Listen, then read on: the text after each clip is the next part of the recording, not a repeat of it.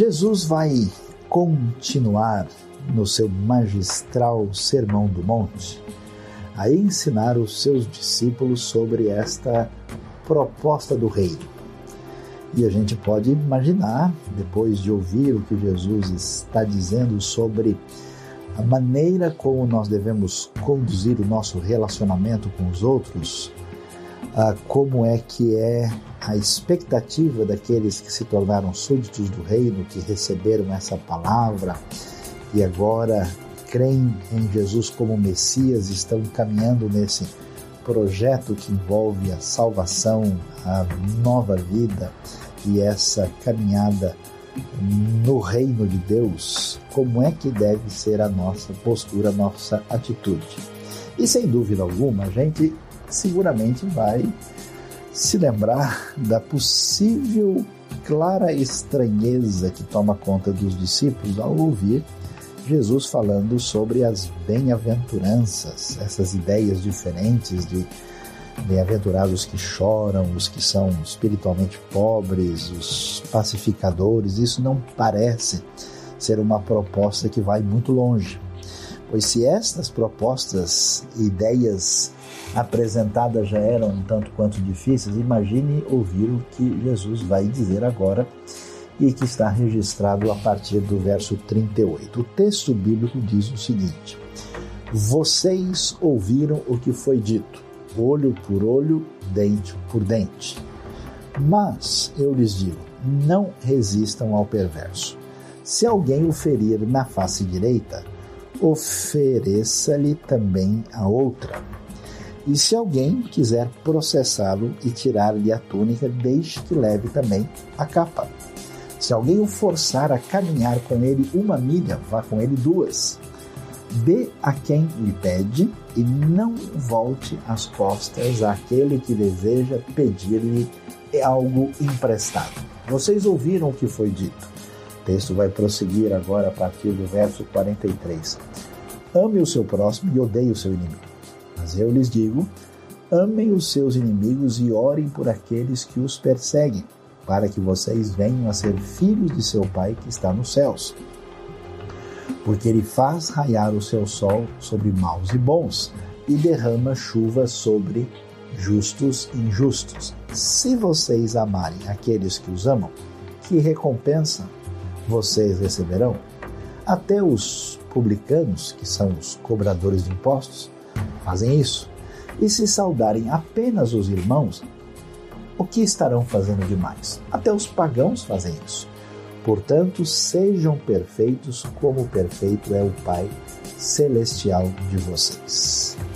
Olhando para tudo o que Jesus está ensinando nesses textos e pensando no ambiente da sua época com grupos religiosos com tendências mais ou menos politicamente alinhadas com Roma, pensando no cenário de dominação do Império Romano, na expectativa de uma libertação militar e de uma vitória numa guerra que pudesse evocar a época dos Asmoneus, Macabeus ou até mesmo as épocas mais antigas, imagine só como soou ali entre os discípulos na Galileia estas expressões não se vinguem e amem os seus inimigos. Que tipo de ensino é esse que Jesus quer nos apresentar e que certamente vai chocar a sua primeira audiência e certamente choca ainda hoje mesmo tantas pessoas que se apresentam como seguidores e discípulos de Jesus.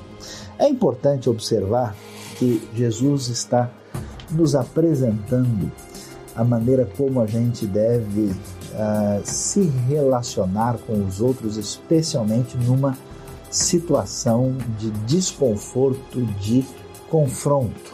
Então, olhando, por exemplo, para os versos 38 e 39, Jesus vai dizer como é que o seu discípulo deve reagir quando ele é insultado. Quando olhamos para o versículo 40, a ideia é como é que a gente deve reagir quando a gente é mal interpretado, quando a gente recebe um julgamento indevido de alguma pessoa que, por boa ou má intenção, nos entendeu de maneira completamente equivocada.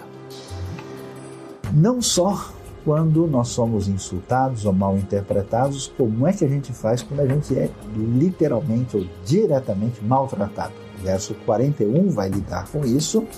E como é que a gente deve reagir quando nós estamos diante de alguém que nós podemos e devemos ajudar e essa pessoa não merece nenhum crédito, nenhuma confiança?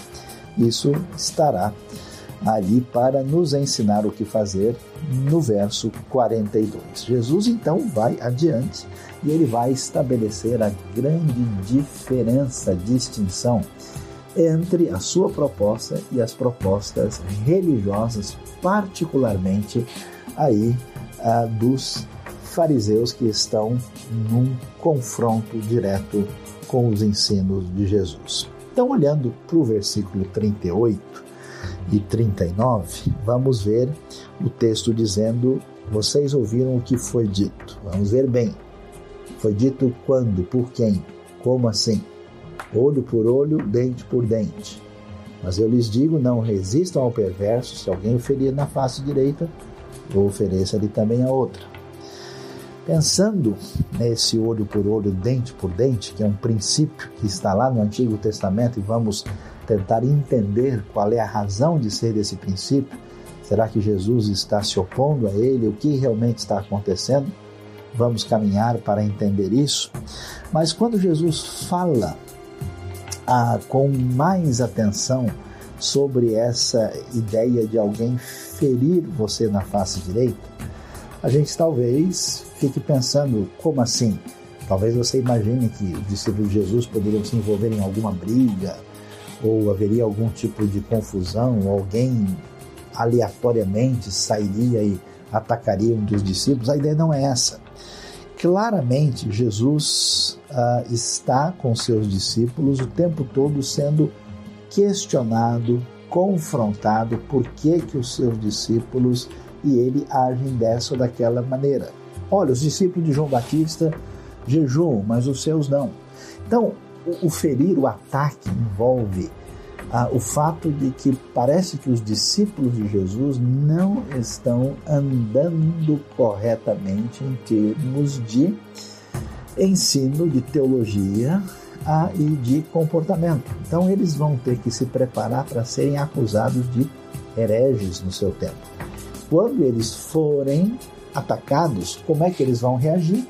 Eles devem aprender a reagir da mesma maneira que o Mestre Jesus reage. E ele vai indo adiante e vai dizer o seguinte: olha, se alguém quiser processá-lo para tomar os seus bens, e quais são os bens mais importantes? Os bens que alguém tem nesse ambiente bastante simples e rudimentar do primeiro século ali na terra de Israel são a a túnica e a capa. A túnica é a roupa básica que todo mundo usa no cotidiano e a capa é uma veste segunda que se coloca sobre a túnica. Inclusive a lei proibia no processo, né, se alguém uh, fosse tentar tirar da pessoa tudo que ele pudesse, ele poderia tirar a túnica, mas não poderia tirar a capa. Haveria ali um limite para não deixar a pessoa sem nada. Então Jesus vai dizer o contrário: olha, se alguém quiser tirar ah, das duas peças de roupas fundamentais que eu tenho, eu entregue não só a primeira, mas também a segunda capa, que às vezes servia especialmente de proteção para os contextos de intempérie ah, que poderiam atingir, do ponto de vista da previsão do tempo, a realidade da vida cotidiana daqueles dias. Se alguém forçar você a caminhar uma milha, vá com ele duas. Não se afaste de quem pede, e especialmente de quem pede emprestado. Vamos entender o que, que está em vista aqui.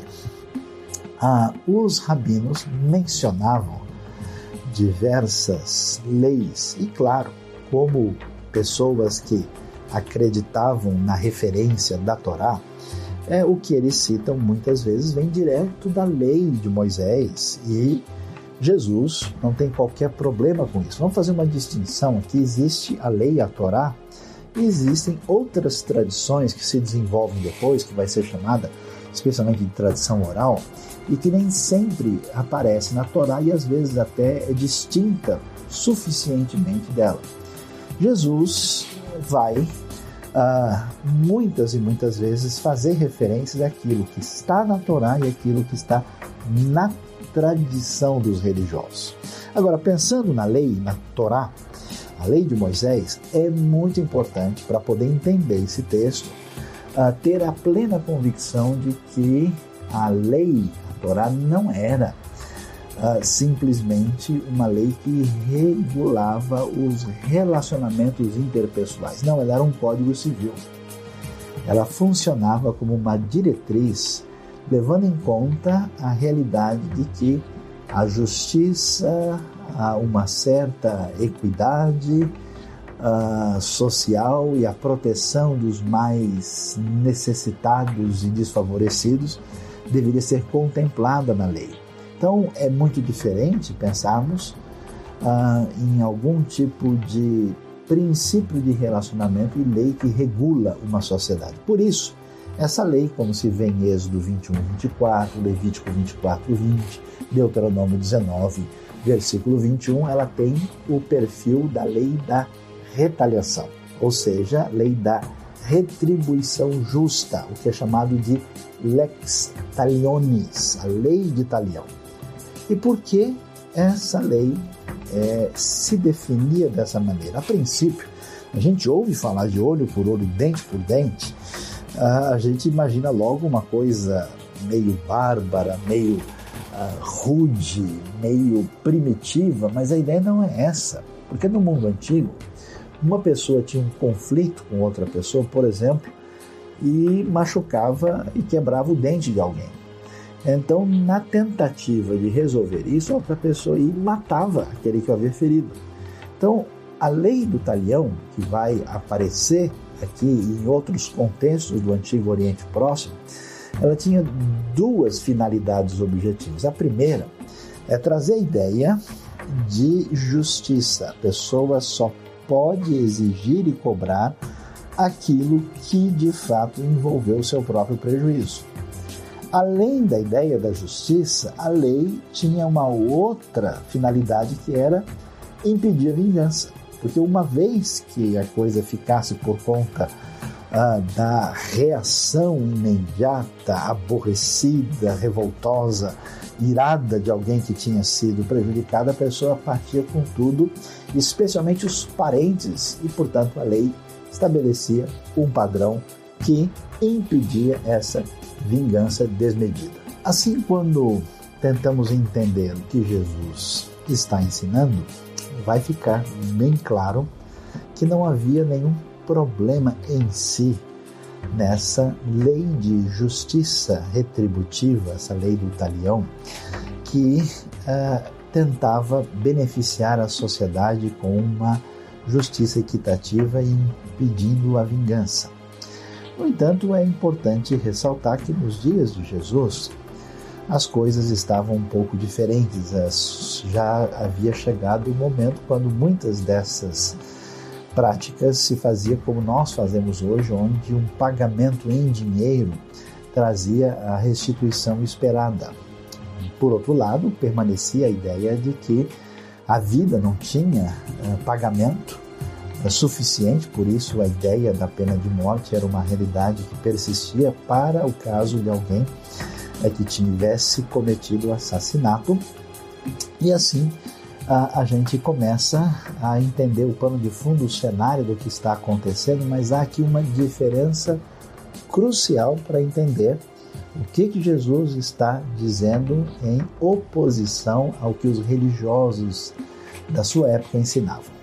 O que aconteceu é que esse princípio que existia como fator regulador da realidade do Código Civil para, uh, vamos dizer, lidar com os problemas a partir uh, do governo em relação à sociedade, havia sido ah, trazido para a realidade dos relacionamentos. Então, a ideia de que a injustiça e a maldade deveriam ser reprimidas por uma espécie de atitude de exercer da justiça, em vez de ficar restrita à manifestação do governo para impor a justiça e a ordem, agora isso estava na mão dos indivíduos. Jesus então vai numa direção bem diferente contra essa ideia de extensão da justiça nas mãos de todos e vai começar a dizer essas frases que vão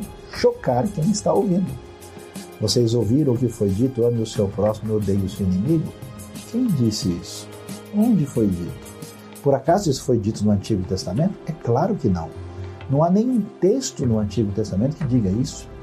É incrível, mas muitas pessoas entendem incorretamente que Jesus está fazendo uma contraposição direta entre o ensinamento de Moisés e da lei e o seu ensinamento. É como se ele viesse negar o que foi dito na lei e não é o caso aqui. Ele não está dizendo isso, ele está se opondo à tradição dos religiosos da sua época, aquilo que se tornou uma tradição dentro de grande parte do judaísmo, a lei oral com seus acréscimos, e ele então vai confrontar isso dizendo: ame os seus inimigos. E vai mais. Pede para que eles venham a orar pelos que os perseguem, para que eles se tornem filhos do Pai Celestial, ou seja, parecidos com Deus, que é o nosso Pai, que faz e age dessa maneira. Porque Deus derrama chuva e sol e traz o sol sobre todos. Se você ama quem ama você, todo mundo faz isso. Até as pessoas mais odiadas pelo povo, que são aqueles judeus que trabalham para os romanos para cobrar imposto do seu próprio povo, se vendem para ganhar mais dinheiro, até eles fazem isso. Se vocês mantêm relacionamento, né, dão a sua saudação somente aos seus irmãos, qualquer pessoa desse mundo faz isso. Portanto, o caminho de vocês é acompanhar aquele que de fato vai trazer o seu reino, que é o Pai Celestial. Então, Jesus vai prosseguir e vai confrontar essa ideia que veio da tradição religiosa e não veio da lei. Jesus não estava rejeitando a lei, mas sim a tradição, e eles haviam mudado o enfoque da lei. Quer ver que coisa impressionante? Pouca gente pode lembrar disso, até mesmo saber disso.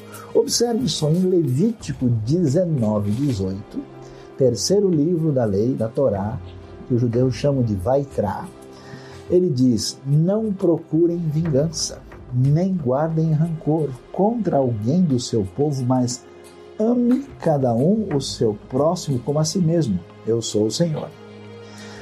Levítico 19, 34, um pouco mais abaixo, o texto diz: O estrangeiro residente que viver com vocês deverá ser tratado como natural da terra.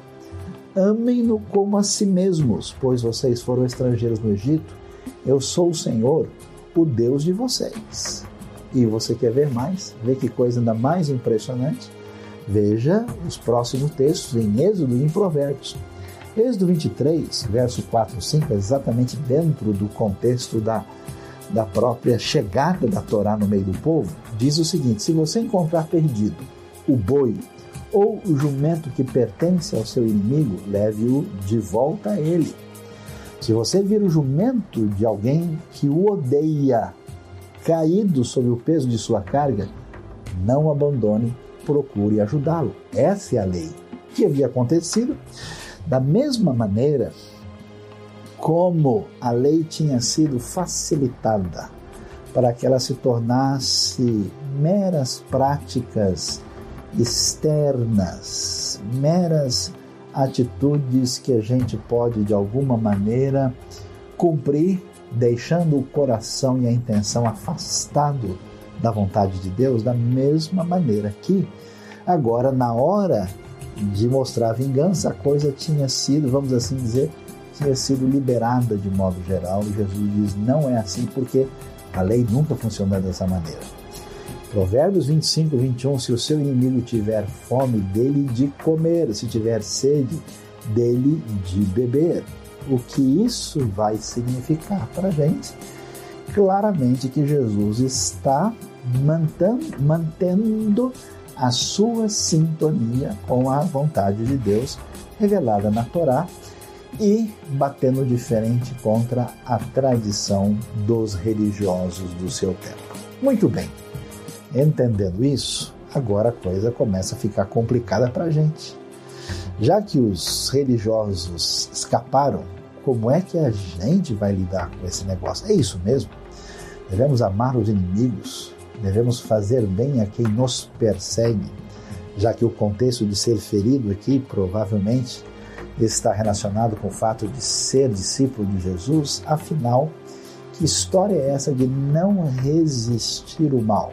Devemos permitir que todo tipo de criminoso, pessoa mal intencionada, todo tipo de pessoa perversa tenha livre ação, já que nós devemos virar o outro lado e sempre receber todo tipo de maldade em nome do Jesus pacífico? Aqui nós precisamos entender o seguinte: da mesma maneira como a palavra de Deus foi deturpada para dar legitimidade à vingança pessoal e ao ódio que estava no coração, da mesma maneira, estas palavras de Jesus podem ser utilizadas, por exemplo, por pessoas que com fraqueza de caráter não têm coragem nem postura de chamar alguém à justiça. Podem ser usadas por pessoas que não têm qualquer interesse numa atitude moral adequada e não se importam muito bem se isso está certo ou está errado e coloque tudo, vamos dizer, debaixo da suposta atitude muito pacífica do Evangelho pode ser usada indevidamente para uma proposta de anarquia política. Nós vamos deixar a coisa virar bagunça aí porque os que são de Deus não devem fazer absolutamente nada e até mesmo alguns dos chamados pacifistas radicais que se tornam igualmente culpados diante de uma situação de perversa quando nós temos gente realmente destruindo todo mundo. Ah, e essas pessoas entendem que a sua omissão significa virtude. Observe que Jesus, em muitas ocasiões, não reagiu de uma maneira semelhante à proposta de muita gente. Ao ver a atitude dos religiosos do seu tempo, na sua postura indevida, ele os confrontou diretamente. Ao chegar no templo e ver aquele absurdo de fazer da casa do Senhor um mercado aberto, ele virou as mesas dos cambistas. Jesus não teve uma atitude, entre aspas, pacífica. Como é que a gente vai entender isso? Isso é tão impressionante, se for mal entendido, que houve gente na Idade Média que chegou a dizer o seguinte: nós devemos ser tão pacíficos, nós devemos ser tão sublimemente dedicados a essa atitude de não reação ao mal, que se as pulgas e os piolhos vierem nos picar, nós nem devemos fazer nada e nem procurar matá-los, porque nós não devemos resistir ao perverso, nem que seja uma pulga, e nem devemos resistir a qualquer tipo de mal. Será que o texto está dizendo isso? É claro que não. O que é que Jesus está querendo nos ensinar sobre essa questão? Jesus vai fazer a separação muito clara de que a autoridade tem todo o direito de exercer a lei para que haja justiça e ordem no mundo. Por exemplo, interessante ver que o centurião Cornélio, em Atos capítulo 10, vai ser o primeiro gentil convertido, aquele famoso Cornélio da corte chamada italiana. E em nenhum momento é dito a ele: agora que você se tornou cristão, você não pode mais ser centurião.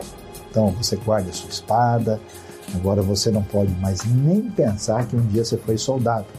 Não existe essa exigência, ele permanece como centurião. Romanos 13 vai deixar claro que a autoridade é instituída por Deus para que, não a partir de uma intenção egocêntrica ou vingativa, para que a maldade não domine a terra e todo tipo de pessoa perversa possa praticar criminalidade desmedidamente, sem qualquer possibilidade de ser refreado. Se fosse assim, seria o caos. Então, nesse sentido, o que, que acontece? A sociedade deve ter a regulação a partir de um código civil justo e ela tem sim o direito, através do Estado, de coibir o mal nesse mundo. A administração da justiça pelo Estado nunca foi proibida por Jesus. O que Jesus está dizendo é que nós, como indivíduos, não podemos tomar a justiça nas nossas mãos. De certa forma, existem dois ministros de Deus aqui: o Estado, que existe para punir a maldade e o crime, uh, e o cristão que vai mostrar a misericórdia divina e a esperança de restauração pela sua atitude individual de não devolver o mal com o bem. Isso mostra uma espécie de tensão aqui. É como se eu, por exemplo, tivesse sido atingido por um assaltante, ao mesmo tempo que eu devo entregá-lo à justiça, já que ele tentou me prejudicar, eu deveria procurar beneficiá-lo não lhe negando o alimento, não lhe negando o mínimo de cuidado humano. Interessante que hoje o que nós consideramos grandes avanços civilizatórios e patrimônio dos direitos humanos no sentido universal da palavra, mesmo que não queiram dar crédito, isso é decorrente da postura do próprio Senhor Jesus. E qual é a razão que eu preciso, entre aspas, burocratizar as coisas e deixar o Estado cuidar disso? Por que, que eu não posso resolver essa situação? O sujeito me roubou aqui, levou tanto de dinheiro, eu vou lá e pego o dinheiro de volta. Há várias razões por que eu devo evitar isso. Primeiro, porque como eu sou atingido e estou envolvido, eu não tenho como ser justo. Ninguém pode ser juiz do seu próprio caso. Segundo, porque eu sei que Deus é juiz perfeito. E como eu estou no reino e aguardo a vitória definitiva no reino, eu aguardo a justiça perfeita que será exercida por Deus. É uma maneira de eu confirmar que eu aguardo de fato o reino e que minha esperança não está só nessa vida. Depois, porque o amor é a esperança que pode recuperar uma pessoa que está debaixo do poder do mal, que é alguém que entrega a sua vida para a prática da maldade, quando vê alguém que está no reino e vê como essa pessoa reage, como a postura dessa pessoa é outra, isso impacta o indivíduo e ele para para pensar e a chance dele tomar o caminho em outra direção. E a outra dificuldade é que a gente sabe que o ódio ligado à vingança multiplica o ódio e, portanto, nós podemos criar uma espiral de violência que jamais terá fim. Por essa razão, a gente vê como tantas vinganças históricas entre grupos e pessoas se perpetuou por causa do perigo dessa atitude. Com Jesus, o mal pode ser vencido e rompido o ciclo do ódio, porque existe uma atitude diferente. Encerrando nossa reflexão, o convite, a chamada de Jesus para amar o inimigo é de fato o grande poder que existe no reino. Porque, como uma força subversiva do bem, que de certa forma vai vencer os elementos perigosos que estão dentro de nós e que nos colocam como centro do mundo, essa possibilidade de altruísmo, de sair de fora de si mesmo para contemplar a realidade do outro e reagir da maneira perfeita como é perfeito, nosso Pai Celestial, é a grande esperança desse mundo. E essa esperança que surge a partir da proposta do reino de Jesus é o grande diferencial. Proposta do reino é que nós não podemos simplesmente ser um igual. Nós não podemos reagir da mesma maneira como todo mundo reage. Sempre a manifestação do reino será extraordinária. Se ela é extraordinária, ela é divina. Se ela é divina, ela depende da graça de Deus poderosa que atua em nós. Por isso, não é possível viver a vida do reino sem uma situação de relação de dependência em relação a Deus e a sua graça maravilhosa. Um estudioso do passado chamado Alfred Plummer disse com bastante razão que devolver o bem com o mal é coisa do de alguém que age de modo demoníaco. Devolver o bem com o bem é coisa humana, mas devolver o mal com o bem é algo que é divino. Só é possível para quem está em sintonia com Jesus de Nazaré. Por isso, coloque-se diante de Deus e caminhe na direção da proposta de Jesus. Não se vingue.